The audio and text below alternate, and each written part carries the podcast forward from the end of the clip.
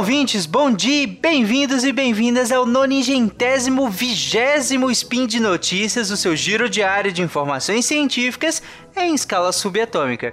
Meu nome é Tarek Fernandes e hoje dia 25 Electron do calendário Decathlon, que ninguém usa, e segunda-feira, dia 18 de maio de 2020 no historicamente consolidado calendário gregoriano, falaremos sobre medicina veterinária. E no programa de hoje, por que não devemos dar paracetamol aos gatos? Vamos lá. Speed Notícias.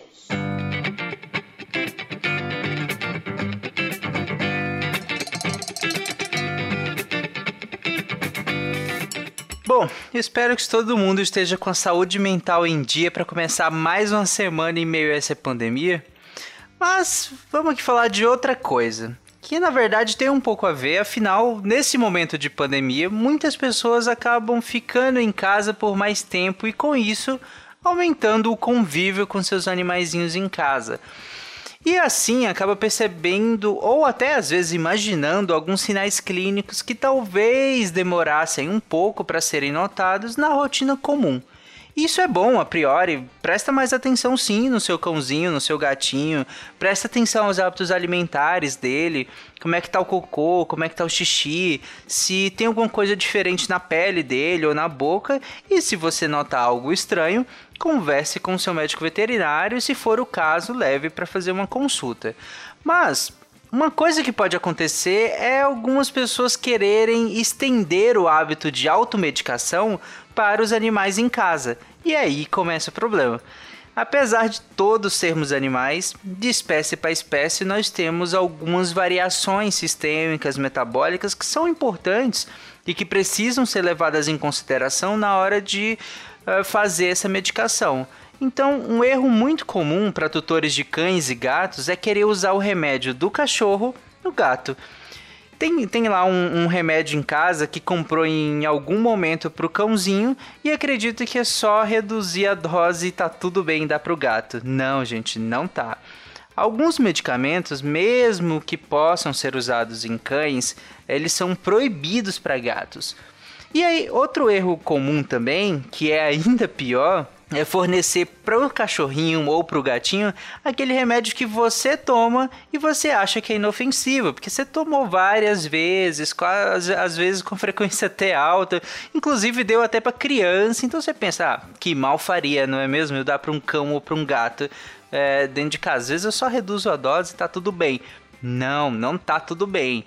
Mas aí você fala, pô, Tarek, mas eu já fui ao médico veterinário em alguns momentos e ele chegou a receitar alguns medicamentos humanos para que eu desse aos meus animais, o meu gatinho ou o meu cachorrinho. E sim, isso pode ser feito, mas primeiro que esse medicamento passou pelo crivo da prescrição profissional. Segundo, que ele geralmente é, isso é feito quando não tem disponível uma apresentação veterinária daquele medicamento. Às vezes por simples questão de dose. Concorda comigo que um, um, a, dose de um medicamento para um Spitz de 1 um quilo, é, é, o, que, o que ele vai tomar de medicamento é diferente do que um dog alemão de às vezes mais de 40 quilos, né? Então, às vezes, por essa diferença de dose e por outros motivos diversos, pode ser que não tenha uma apresentação especificamente veterinária ou a, apresenta, a apresentação veterinária que está disponível no mercado não, não acaba abarcando o que você precisa para o seu animal, por isso ele é muito grande, por isso ele é muito pequeno, enfim, uma série de fatores aí.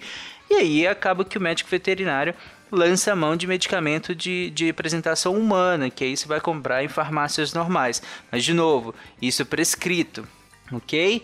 E por isso tudo que eu falei até agora nessa introdução é que eu resolvi fazer um spin sobre alguns medicamentos para os cães e para os gatos e como que alguns podem, outros não necessariamente. Qual é disso? E para começar, eu queria falar sobre o paracetamol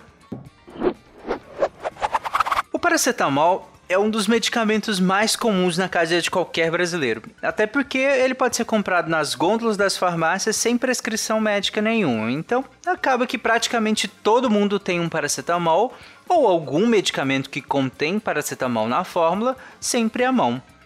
E é por isso que ele é a causa mais comum de intoxicação medicamentosa em gatos. Mas o que é o paracetamol antes da gente entrar na parte do, dos gatos especificamente? O nome dele é acetaminofeno e ele é um wine, é um anti-inflamatório não esteroidal que tem ação analgésica e antitérmica. Quem já ouviu o SciCast de imunologia lembra, ou pelo menos lembra das aulas de biologia, talvez lembre que dor e febre fazem parte do processo inflamatório. Elas são causadas e amplificadas por moléculas como prostaglandinas, bradicininas, histaminas. Por isso, os anti-inflamatórios quando eles inibem parte dessa cascata que vai culminar na produção dessas moléculas, acabam diminuindo a dor e a febre também, por consequência. Eles agem especificamente em enzimas chamadas de COX, ciclooxigenase. É, existem vários tipos de COX. Bem rapidamente, a COX-1 ela é envolvida em processos chamados de constitutivos do corpo, como a proteção gástrica, o fluxo sanguíneo renal, entre outros processos fisiológicos. Já a COX-2, ela está diretamente envolvida na produção de substâncias inflamatórias. Ela não é exclusiva disso, mas ela tem um, um papel muito importante na produção dessas moléculas inflamatórias.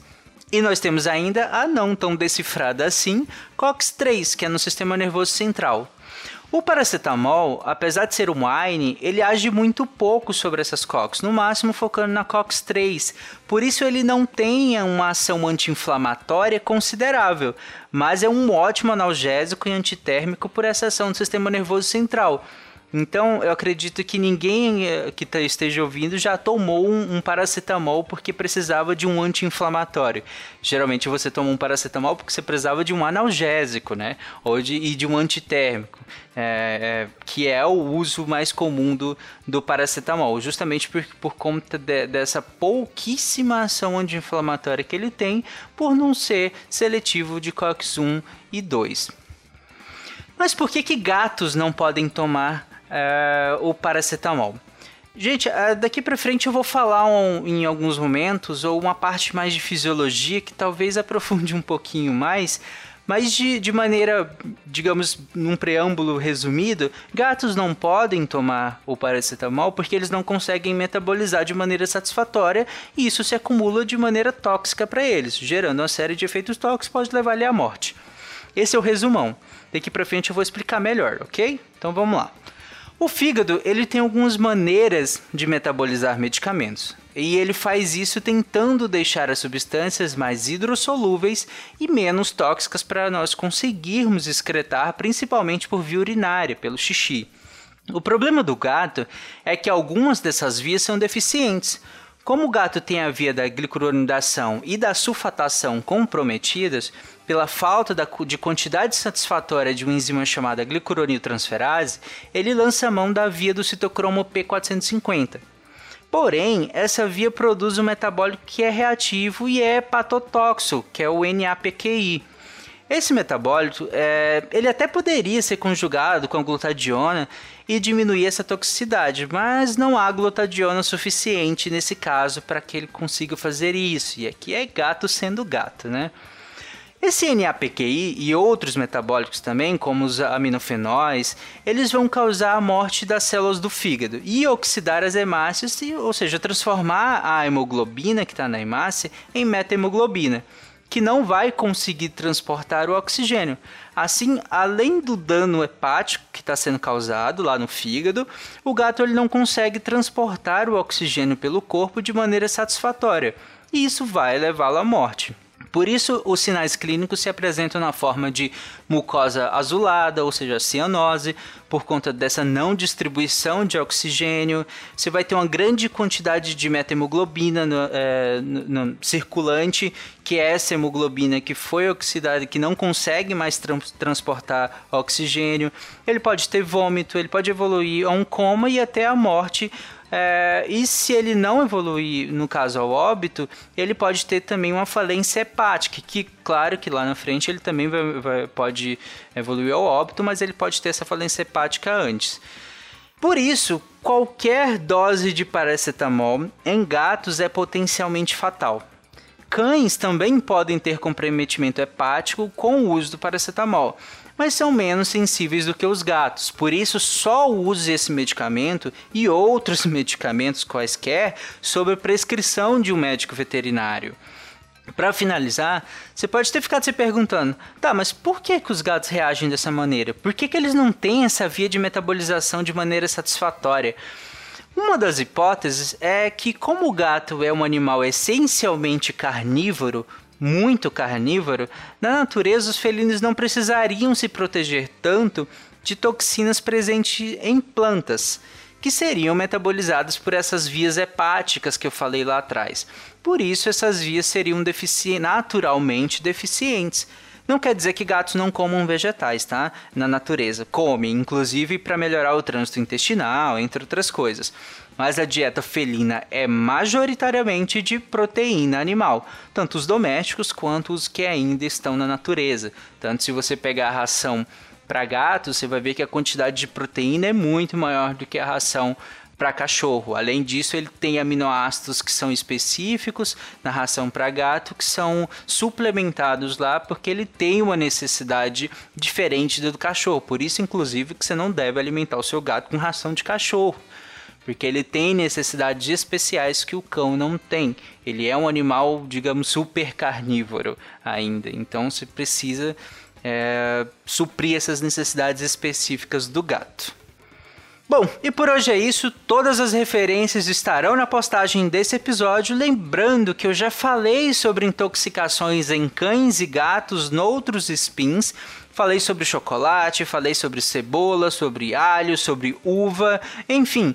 Os links estarão na postagem desse episódio, lembrando ainda que esse podcast só é possível acontecer por conta do seu apoio no patronato do SciCast, tanto no Patreon, Padrinho ou PicPay, que é extremamente simples de usar.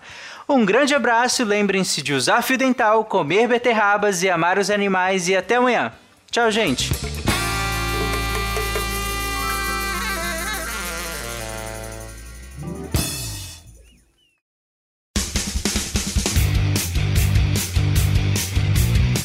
Cortes, edição de podcast.